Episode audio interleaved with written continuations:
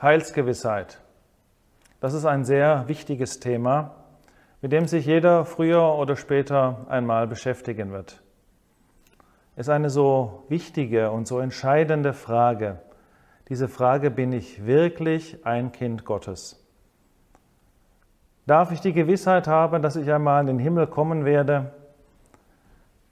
Kann ich darin wirklich ruhig sein in dieser Frage? Es ist ja klar, dass Gott uns Heil schenken will und dass er uns erretten will. Und es ist auch klar aus der Bibel, dass er uns Gewissheit schenken will. Aber die Frage ist, habe ich diese Gewissheit? Weiß ich, dass ich ein Kind Gottes bin? Und da gibt es viele Probleme, die man haben kann, viele Fragen, die man haben kann. Und eine Frage oder auch ein Problem, das man haben kann, ist die Frage, wann habe ich mich bekehrt? Oder anders ausgedrückt ist das Problem, ich weiß den Tag meiner Bekehrung nicht mehr. Bei Saulus von Tarsus, da war das so klar, da war das so eindeutig. Er war auf dem Weg nach Damaskus und hatte dieses lebensverändernde Erlebnis. Er konnte sich genau daran erinnern, das hat sich zweifellos in seine Seele hineingebrannt, dieser Tag, wo er dem Herrn Jesus Christus begegnet ist und wo sein ganzes Leben auf den Kopf gestellt wurde. Er hatte keine Mühe, diesen Tag exakt zu benennen, sicherlich nicht. Aber nicht jeder kann das so exakt definieren. Gerade solche, die sich als Kinder bekehrt haben, wissen das nicht mehr so ganz genau und machen sich dann Sorgen und fragen sich, dann bin ich wirklich bekehrt? Aber das Entscheidende ist nicht, dass man weiß, wann man sich bekehrt hat, sondern das Entscheidende ist, dass man weiß, dass man sich bekehrt hat. Darauf kommt es an.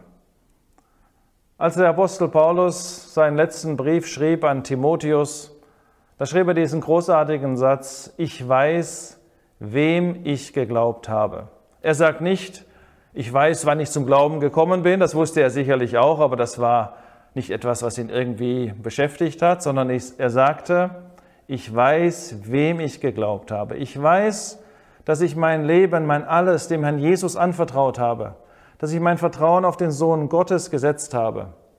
Und weil ich das weiß, kann ich Gewissheit des Heils haben. Und das, was für den Apostel Paulus gilt, das gilt natürlich auch für uns. Auch wir können die Gewissheit haben, wenn wir nur wissen, dass wir unser Leben dem Herrn Jesus anvertraut haben. Wann das auch immer genau war, vielleicht können wir das nicht sagen, dann dürfen wir trotzdem Gewissheit haben. Denn es ist eine Tatsache, dass wir uns dem Herrn Jesus doch übergeben haben. Das zweite Problem ist, dass man immer wieder hat und auch immer wieder hört, ist, ich habe nicht genug Buße getan. Ich habe die Sünde nicht in der Schrecklichkeit gesehen, nicht in der Hässlichkeit gesehen, wie sie der dreimal heilige Gott sieht.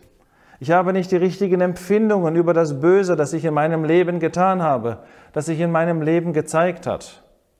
Und deshalb zweifelt man daran, ob man wirklich Buße vor Gott getan hat, eine Buße getan hat, die Gott anerkennen kann. Aber wenn wir in der Bibel lesen, finden wir nicht, dass Gott uns auffordert, besonders tiefe Empfindungen über das Böse zu haben. Das ist natürlich gut, das ist natürlich richtig.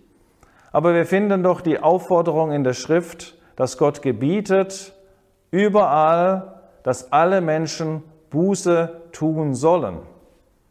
Da geht es nicht zuerst um Empfindungen, sondern es ist ein Akt des Gehorsams, ein Akt des Willens, Buße tun den Stab über sich selbst brechen und anerkennen, dass man verloren ist, anerkennen, dass man gesündigt hat. Das ist das, was Gott fordert. Wir werden nie die Sünde so sehen, wie Gott sie sieht. Eine Sünde ist in den Augen Gottes schrecklicher als alle Sünden der Welt zusammengenommen in unseren Augen. So sieht Gott das Böse. Diese Empfindung werden wir in diesem Maße nie haben. Und doch, wenn wir uns als verloren und als sündig erkannt haben vor Gott, wenn wir Buße getan haben, dann anerkennt Gott das an. Und dann dürfen wir auch wissen, dass er uns Leben geschenkt hat. Dann dürfen wir auch wissen, dass wir angenommen sind bei ihm. Es gibt noch ein weiteres Problem, das auch immer wieder auftaucht, und das ist das Problem, dass man sagt, ich habe bei meiner Bekehrung nicht alle meine Sünden bekannt. Das wird einem im Nachhinein vielleicht irgendwie bewusst und man wird sich klar darüber, ich habe ja gar nicht alles gesehen, als ich mich vielleicht als Kind bekehrt habe. Ich habe gar nicht die Sünden alle vor Gott ausgebreitet. Da waren ja noch viel, viel mehr. Kann Gott mit diesem stümperhaften Sündenbekenntnis, das ich abgelegt habe, vielleicht im Kindesalter, kann Gott mit diesem stümperhaften Bekenntnis zufrieden sein? Hat er das angenommen? Bin ich ein Kind Gottes? Und das ist doch so wichtig zu bedenken, dass Gott von uns nicht ein lückenloses Sündenbekenntnis fordert, sondern ein rückhaltloses Sündenbekenntnis fordert. Ein lückenloses Sündenbekenntnis kann kein Mensch ablegen. Wir sind da intellektuell vollkommen überfordert. Kein Mensch hat so ein Gedächtnis, dass alle Sünden da abgespeichert wären, die wir getan haben von Anfang an. Das fordert Gott nicht. Wir sollen das, was auf unserem Gewissen lastet, vor ihm aussprechen, sollen diese Schuld bekennen. Und wenn wir das getan haben, dürfen wir wissen, dass Gott uns vergeben hat. 1. Johannes 1, Vers 9 sagt er sehr deutlich und sehr schön. Wenn wir unsere Sünden bekennen, so ist Gott treu und gerecht, dass er uns die Sünden vergibt und uns reinigt von aller Ungerechtigkeit. Wir müssen da ganz genau lesen. Wenn wir unsere Sünden bekennen, es wird nicht gesagt, wenn wir alle unsere Sünden bekennen, sondern nur, wenn wir unsere Sünden bekennen. Aber dann wird gesagt, dass Gott uns reinigt von aller Ungerechtigkeit. Und zwei Verse vorher sagt der heilige Schreiber, dass das Blut Jesu Christi, des Sohnes Gottes, uns reinigt von aller oder von jeder Sünde. Also wir bekennen das, was auf unserem Gewissen lastet, als verlorene Sünde vor Gott, und dann werden wir gereinigt von aller Ungerechtigkeit. Das Blut Jesu wäscht alle Sünden weg. Und darauf dürfen wir uns stützen und darauf dürfen wir uns verlassen, dass das geschehen ist, wenn wir unsere Sünden vor Gott bekannt haben. Ein weiteres Problem, was sehr häufig vorkommt, ist die Aussage, ich fühle nicht, dass ich errettet bin. Manches Mal bin ich freudig im Herrn und manches Mal empfinde ich es auch und manchmal fühle ich mich auch glücklich und froh in Christus. Aber dann kommen wieder dunkle Stunden, dann kommen wieder Zeiten der Anfechtung, dann kommen wieder Momente und Tage, wo Gott so unendlich weit weg zu sein scheint und da gedeihen die Zweifel dann prächtig in meine Seele und dann kommt wieder diese alte Frage auf, bin ich denn wirklich errettet? Bin ich denn wirklich ein Kind Gottes? Und ich glaube, das ist ein ganz wichtiger Punkt, dass wir unsere Überzeugung nicht gründen auf unsere schwankenden Empfindungen, sondern dass wir unsere Überzeugung gründen auf das feste, unerschütterliche Wort Gottes und dass wir darauf vertrauen und dass wir das annehmen, was Gott gesagt hat. Ich möchte das mal mit einer kleinen Illustration versuchen, etwas deutlicher zu machen. Stellen wir uns einen Jungen vor, der neun Jahre alt wird, hat Geburtstag und seine Eltern kommen freudig in sein Zimmer rein und gratulieren ihm zum Geburtstag und wollen auf die Geschenke aufmerksam machen. Und der Junge sagt jetzt, ich fühle mich aber gar nicht wie neun Jahre alt. Ich bin viel zu klein dafür, ich merke gar nicht, dass ich neun Jahre alt bin. Was würden die Eltern dann tun? Die Mutter würde vielleicht sagen, ich kann mich noch an jedes Detail an diesem Tag erinnern, ich weiß es ganz genau, darauf kannst du dich verlassen. Es war wirklich dieser Tag. Der Vater würde vielleicht, lässt er mir die Fakten sprechen, das Stammbuch herholen und vorlegen und zeigen, hier kannst du lesen, du hast wirklich an diesem Tag Geburtstag. Und der Junge, was macht er? Er nimmt das Zeugnis seiner Eltern an, glaubt ihren Worten und ist froh und freut sich und nimmt dankbar die Geschenke entgegen. Und das können wir mal übertragen auf uns. Vielleicht fühlen wir nicht, dass wir errettet sind. Das mag sein. Aber das Zeugnis Gottes ist da und dieses Zeugnis dürfen wir annehmen. Das Zeugnis Gottes ist, dass wir ewiges Leben haben in dem Herrn Jesus, natürlich nur dann, wenn wir ihm vertraut haben und wenn wir zu ihm gekommen sind. Aber wenn wir das getan haben, gibt uns Gott das Zeugnis, du hast ewiges Leben.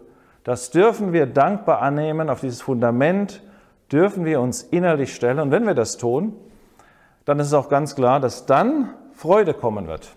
Freude über das, was Gott uns durch sein Wort gezeigt hat. Und das ist etwas, was wir auch unbedingt beachten müssen. Unsere Überzeugungen sollen gestützt sein auf das Wort Gottes. Ein weiteres Problem, was vielen zu schaffen macht, ist die Entdeckung, dass man noch so oft sündigt. Man sagt dann, ich dachte, bei der Bekehrung habe ich neues Leben empfangen. Ich habe ewiges Leben doch bekommen, das Leben des Herrn Jesus. Warum passieren noch so viel Sünde in meinem Leben? Natürlich ist es traurig, dass so viel Sünde im Leben geschieht. Das wollen wir ja auch nicht irgendwie kleinreden. Aber man muss eins bedenken, dass ein Gläubiger, wenn er neues Leben bekommen hat, dass dadurch das Fleisch, die sündige Natur in ihm, das ist ganz wichtig, dass man das versteht, dass sie nicht verändert worden ist, so dass er zwar das neue Leben hat, aber solange er auf der Erde ist, immer noch das Fleisch, die sündige Natur in sich. Und dass er deshalb in der Lage ist, leider immer noch zu sündigen. Er muss nicht mehr sündigen wie ein Ungläubiger. Dieser Zwang ist zerbrochen worden, aber er kann noch sündigen. Aber diese Tatsache, dass Sünde sich zeigt, steht nicht im Widerspruch dazu, dass wir wirklich neues Leben haben. Eine Stelle in Johannes 3 sagt, was aus dem Fleisch geboren ist, ist Fleisch. Das ist die alte Natur in uns, die bleibt auch so. Und was aus dem Geist geboren ist, Geist. Das ist das neue, ewige Leben, das wir bekommen haben, das auch in uns ist. Beide Naturen sind bei einem Gläubigen vorhanden. Er sollte die neue Natur nähren, damit sie sich auch zeigt im Leben. Aber er sollte sich durch die Sünde, das ist jetzt unser Punkt, nicht verunsichern lassen im Hinblick darauf, auf die Frage, bin ich wirklich ein Kind Gottes? Die Zweifel, die immer wieder auftreten, die vielleicht auch bei dir auftreten, die sind natürlich eigentlich sehr unangenehm, belastend. Diese bohrende Frage, bin ich ein Kind Gottes? Aber ich möchte doch einmal einen gewissen Perspektivenwechsel im Blick auf diese Zweifel versuchen vorzustellen. Die Zweifel sind an sich unangenehm, aber du kannst diese Zweifel auch einmal freudig begrüßen. Sozusagen als verkleidete Boten, die dir die Botschaft bringen, du bist doch ein Kind Gottes. Was meine, was meine ich damit? Ich meine damit dieses, diese Zweifel beweisen doch, dass du wirklich ein Kind Gottes bist.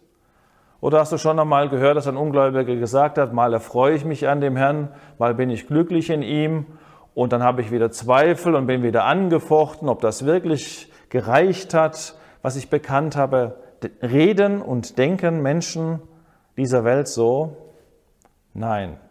Und deswegen kannst du diese Zweifel in diesem Sinne auch einmal begrüßen, weil sie dir doch auf indirekte Weise klar machen, du bist, wenn du zu Herrn Jesus gekommen bist und deine Sünden bekannt hast, ein Kind Gottes. Und zum Schluss möchte ich einen Bibelvers vorlesen aus dem ersten Johannesbrief, der mir selbst auch sehr wichtig geworden ist und der uns zeigt, dass Gott die Gewissheit des Heils schenken will. Da schreibt der Apostel Johannes, dies habe ich euch geschrieben, damit ihr wisst, dass ihr ewiges Leben habt, die ihr glaubt an den Namen des Sohnes Gottes. Gott schenkt ewiges Leben und Gott will auch die Gewissheit schenken, dass wir dieses Leben haben. Und diese Gewissheit, die wünsche ich auch dir.